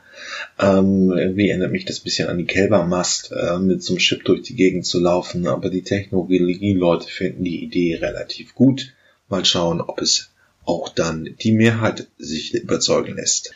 Ja, am Anfang des Beitrags gibt es erstmal ein kleines Erklärvideo zum Thema, was sind Geheimdienste und was dürfen wir, um die Diskussion zu versachlichen. Ich möchte mich ja im Prinzip nur auf die Zukunftsthemen beschränken und eben auch beim Themenfeld Geheimdienste, aber wir müssen vorher erstmal klären, was die überhaupt sind und wer die das machen. Das ist ja es wird meistens irgendwie nur über Skandale berichtet und nicht irgendwie darüber, was sie wirklich grundsätzlich tun sollen oder lassen. Werden Skandale oder Ermittlungspannen der deutschen Geheimdienste bekannt, geraten diese eigentlich im Verborgenen arbeitenden Behörden in die Schlagzeilen die öffentliche Debatte. Um die Kritik, die in solchen Fällen laut wird, zu verstehen, ist es hilfreich, genauer über die Aufgaben und Befugnisse Bescheid zu wissen. Geheimdienste oder auch Nachrichtendienste genannt, sind Behörden, die Informationen sammeln und auswerten. In Deutschland dürfen Geheimdienste keine Festnahmen durchführen, Dinge beschlagnahmen oder Menschen verhören. Es besteht ein sogenanntes Trennungsgebot zwischen Nachrichtendiensten und Polizei. Die drei deutschen Geheimdienste heißen Verfassungsschutz, Bundesnachrichtendienst kurz BND und Militärischer Abschirmdienst kurz MAD. Der Verfassungsschutz besteht aus dem Bundesamt für Verfassungsschutz kurz BFV und den Landesämtern. Das BFV ist eine Behörde des Bundesinnenministeriums. Der Verfassungsschutz beobachtet Personen und Organisationen, die verdächtigt werden, die freiheitlich-demokratische Grundordnung zu gefährden. Er betreibt auch Spionageabwehr. Hierdurch soll zum Beispiel Sabotage, Wirtschaftsspionage oder Spionage von Geheimdiensten aus dem Ausland verhindert werden. Nach eigenen Angaben bezieht der Verfassungsschutz seine Informationen überwiegend aus öffentlichen Quellen, wie aus Broschüren, Flugblättern, Internet und der Presse. Zudem werden Demonstrationen und Veranstaltungen besucht. Die Ergebnisse der Arbeit des Verfassungsschutzes werden einmal jährlich im Verfassungsschutzbericht veröffentlicht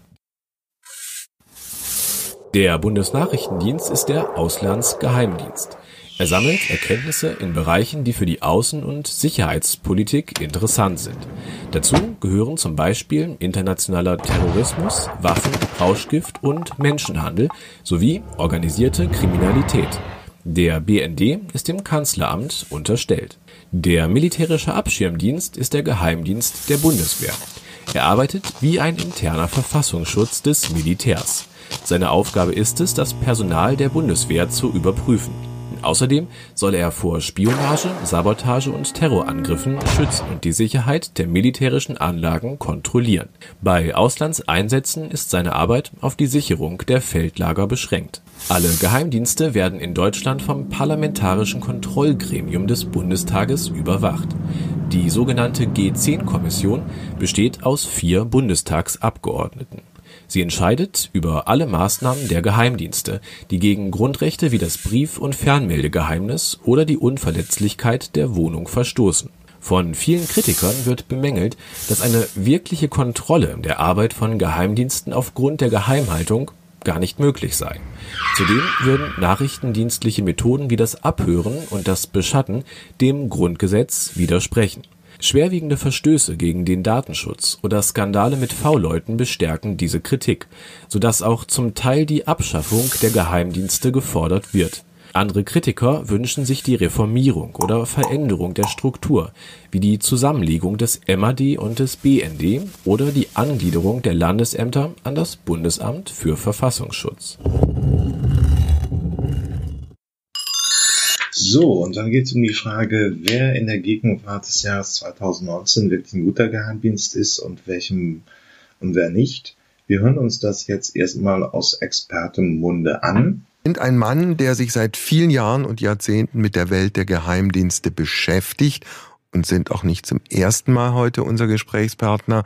Wer ist denn aktuell gerade der beste Geheimdienst?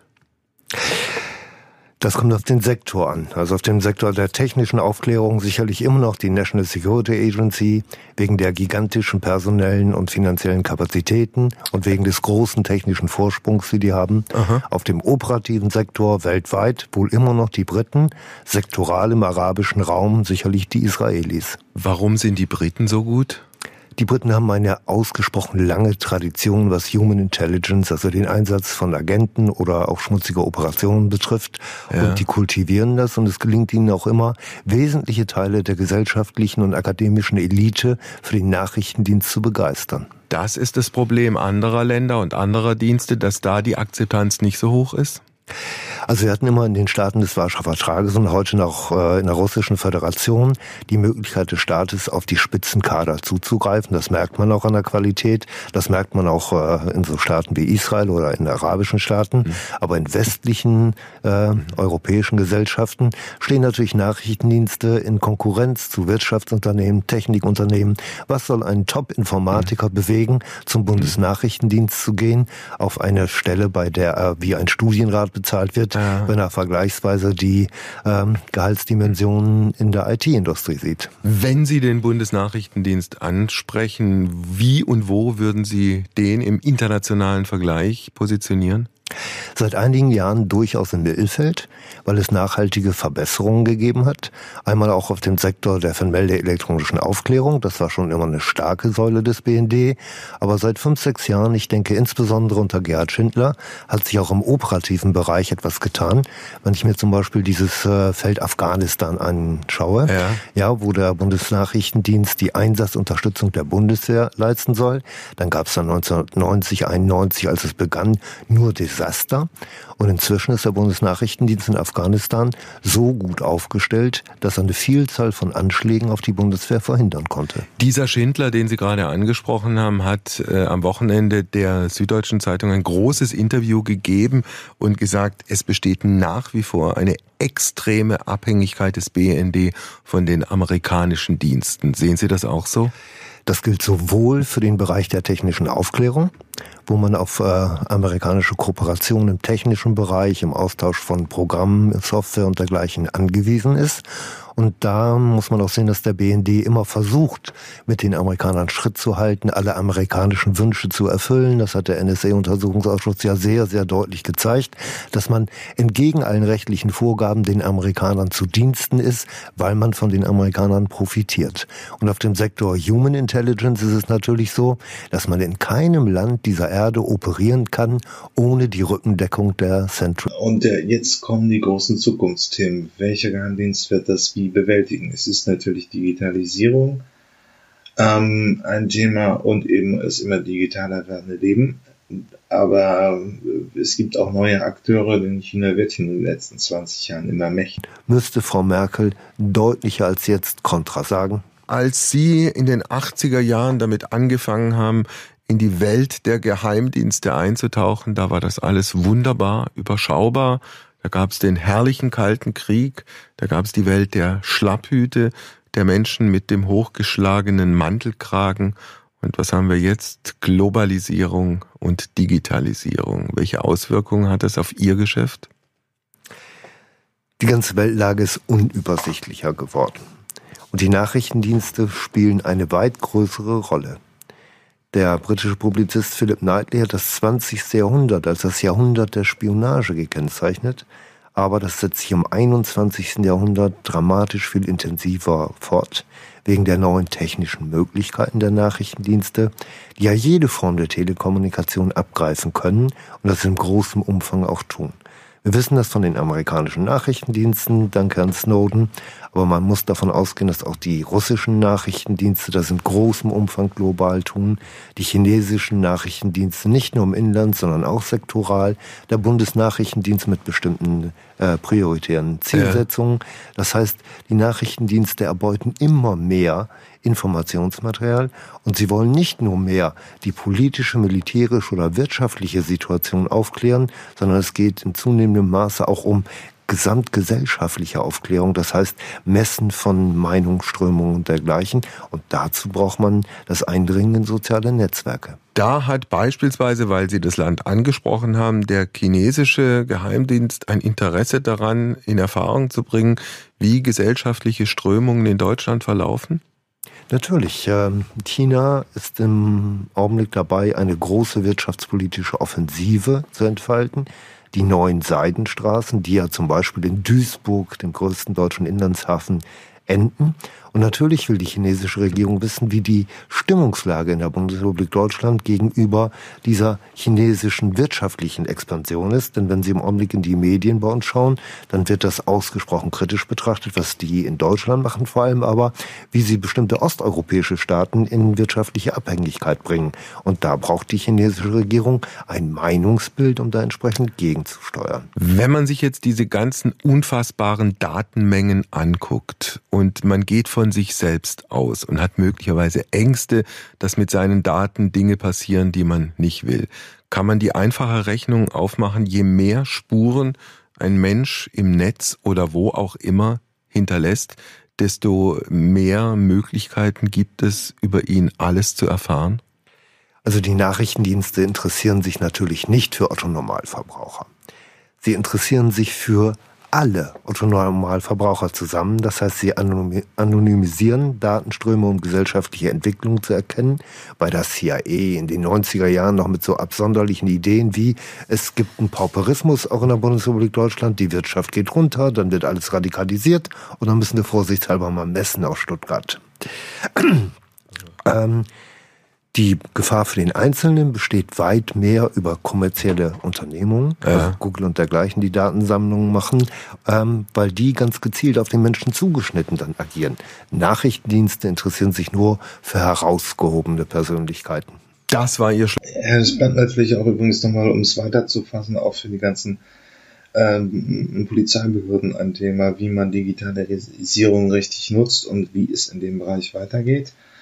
Ähm, aber erstmal haben wir uns das jetzt angehört und den ersten Aufschlag fürs Thema Geheimdienste in der Zukunft gelegt. Ja, das war's mit den Zukunftsmachern diese Woche. Ähm, hat mich mir hat Spaß gemacht ähm, und wenn ihr irgendwelche Themenvorschläge, Ideen, habt oder einen Interviewpartner sucht, meldet euch einfach unter jürgen.fahrt.elektroautovergleich.org. Ähm, Sonst bewertet mich gut, das wäre nett. Äh, und bis zum nächsten Mal. Tschüss.